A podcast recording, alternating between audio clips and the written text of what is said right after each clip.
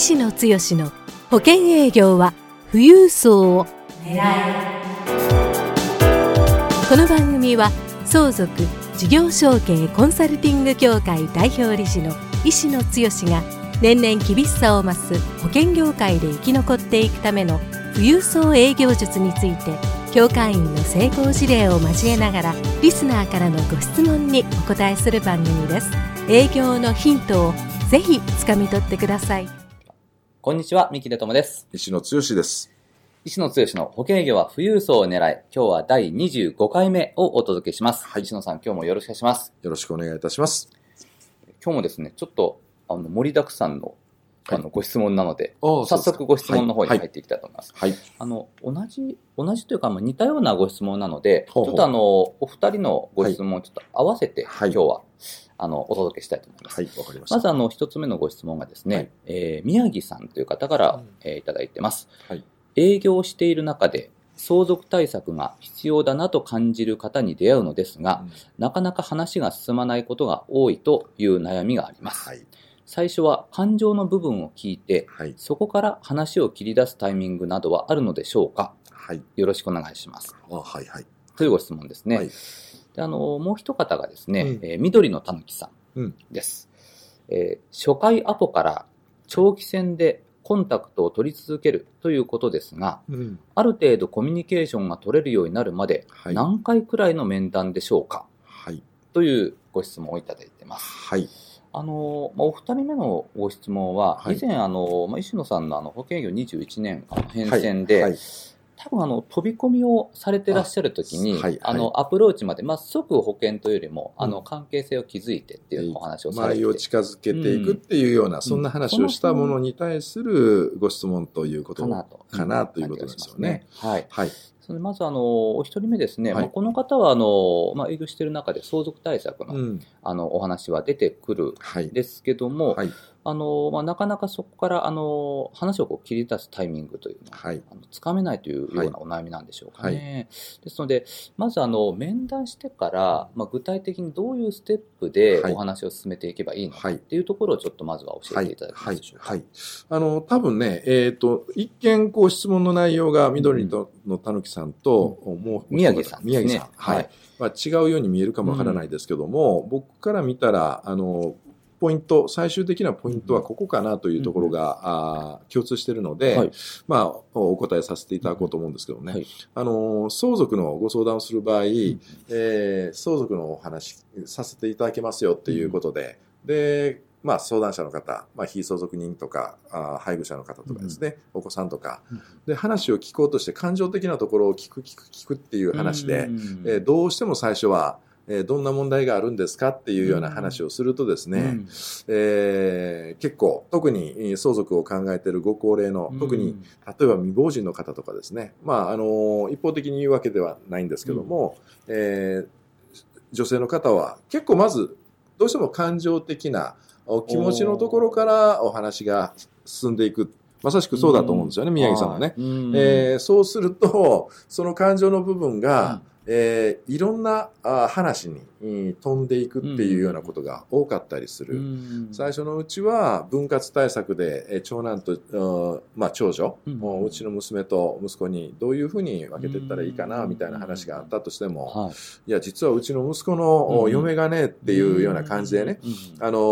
ここは嫁姑の関係のちょっとドロドロしたといううん。か感情的な話が出てくる。うん。えーそうすると、えーとはいええー娘の旦那もねとかいう話になる。うんで、その話がどんどんどんどんいろんなところを、まあ、枝葉に分かれていきながら、問題の収集がつかなくなってしまって、結果的にどこに、どういう方向性にうん。お話を進めていったらいいかわからないっていう、これはよく相続のご相談の現場ではあることなんですね。うん。で、我々あの講座では、えーそういうことをはよくわかるんですけども、えー一つのコツがありますよと、はいはい。絶対法則がありますよと、はい。ここの部分に関してはあのご相談者の方相続に関していろんな悩みをお持ちでいらっしゃると思うんですけどもね、はい。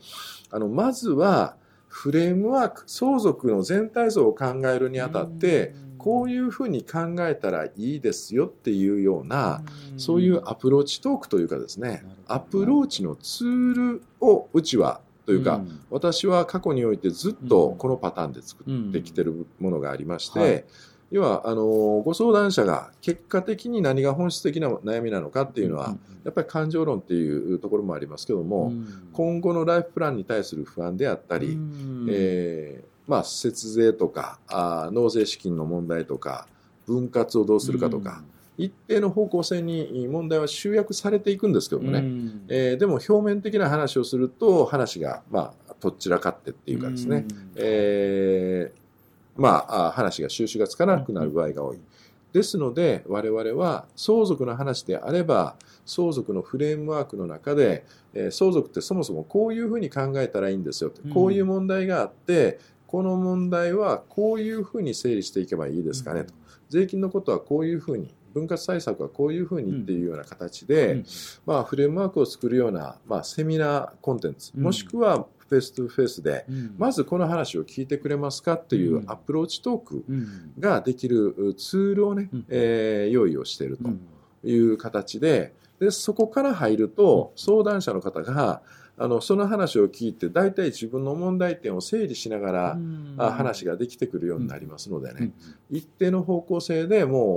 お話がトントンと進んでいくっていうのが非常に大きな、まあ、あ相続のコンサル、相談をする上でのコツなのかなと。なるほど、なるほど。そうすると、あと、はいまあ、宮城さんが最初はその感情の部分を聞いてっておっしゃってるんですけども、はいまあ、その聞き方が、はい。まあ、下手にというか、聞いてしまうと、ん。さっきはい。磯野さんおっしゃったように、はい。いまあ、いろんな話が出てきて収集がつかなくなるそうでと。いうことなので、はい。あのーそのフレームワークとして、はい。まずはどういうところから、その、まあ、そこから話を切り出すタイミングなどはあるのでしょうか、はい。ということなので、はい。どういうふうにそこではい。お話を聞いた上で切り出していけばいいかっていうはい。ところを教えていただけますか？そうですね。だそういう意味で言ったら、うまずご相談がありますよっていうような形でですね、うん。えーまあ、えー大枠のご相談事項をうん。端的にちょっと聞かれる部分はいいと思うんですけどもね、うん。そこ、で、えー聞く聞く聞くっていう話になるとどんどん広がっていくので、うん。えーそそこの話をする前、もしくはちょっと話を聞いたときに、はい。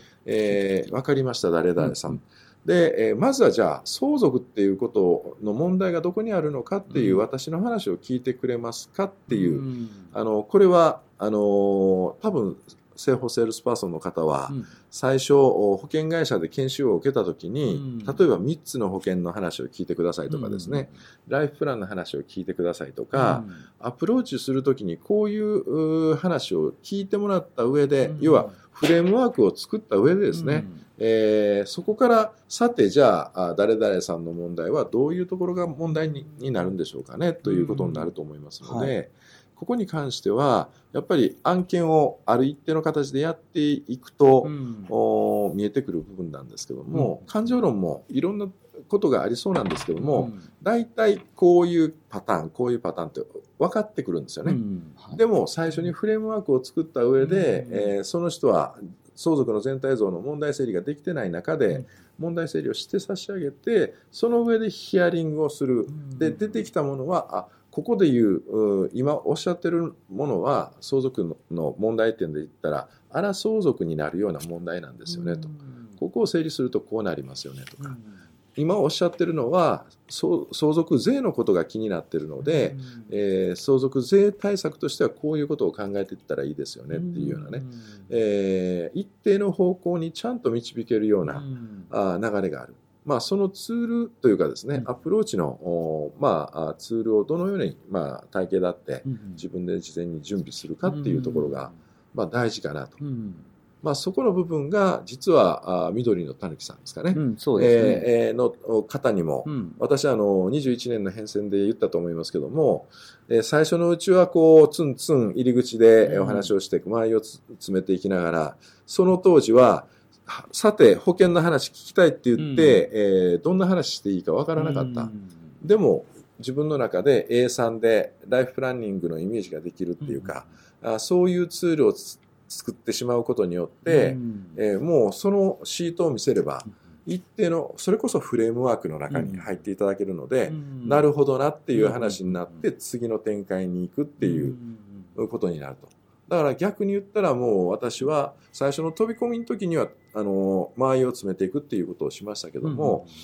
あの僕が今個人の保険をご提案するとすると、担当直入に、えー、アプローチトークのツールというかですね、まあ、それを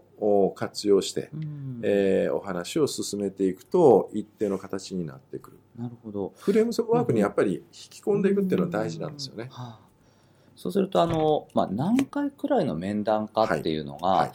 じゃあ、あの、これを、まあ、多分保険会社の研修などで、1回目の面談でこういうことをしましょう、はい、2回目ではこうっていう、何かこう、ある程度研修を受けてるのかもしれないんですけども、はい、特にそれは、あの、まず、そのフレームワークのお話をすれば、あの、まあ、2回目の面談であっても、十分に、あの、保険の、あの、二度換気はできる、全然できるというような、あことですよね。だからそこの入り口のところで引き込める、えー、ツールをいかに自分の中で完成させるかっていうのが、僕の21年の、おまあ、やってきたノウハウの中では、うん、皆さんに対してこれはぜひやるべきですよっていうような、うん、あノウハウの一つになってるんですよね。だだからアプローチトークでも個人の普通の保険 A さんであったものが、えー、この前、マンションメーカー、えー、さんの話もさせていただきましたね。ね。はい、あの段階になると、うん、今度はファイナンシャルプランナー、あの、プランニングソフト。で、えー、その収支も聞いていくっていうことをやっていく。というところがままさしくアプローチというかですね、うん、えー、一定の形式になっていく、うん、で法人のアプローチの場合だったら決算書の読み解き方が見える3期 PLBS、これはまだ言ってなかったかもわかんないですけども。あそうですね。はい、また、あの、何回か経った後あたりで、はい、お話しいただいいずれにしても、はい、あの、そういう見込み客に対して、この話をすれば、身を乗り出して、どうしたらいいのって言ってくれるような、あそこのツールをしっかり作ってしまう。はい。あの、まあ、相続対策、まあ、あの、関心がある方に出会った時に、まあ、どういうふうに話を進めていけばいいかということにしても、はいうん、あの、初回のアポから、あの、何回くらいの面談で、はい、あの、お話をしていけばいいかっていうのを、はい、まあ、本質的には、こう、ご自分でアプローチトークを作って、で、あの、お客様に提示するアプローチツールを作って、自分のフレームワークにこう引き込んでいくというか、そうですね。その方が関心を持っていただけるようなフレームワークをいかに作るかということですよね。なるほど。わかりました。はい。はい、では、あの、石野剛の保険業は富裕層を狙い、今日は第25回目をお届けしました。石野さん、今日もありがとうございました。はい、ありがとうございました。番組からお知らせです。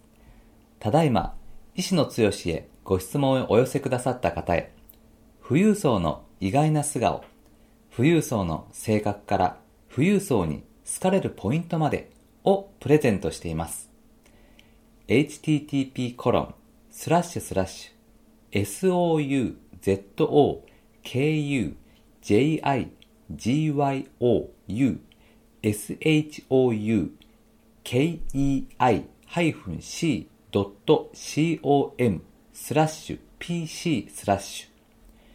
http コロンスラッシュスラッシュ相続事業承継 -c.com スラッシュ pc スラッシュで受け付けています。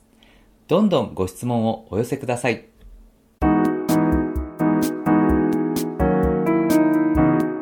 今回の番組はいかがでしたか？番組では医師の強への質問をお待ちしております。保険営業は富裕層を狙えで検索していただき、この番組のホームページからご質問をお寄せください。それでは次回の番組を楽しみにお待ちください。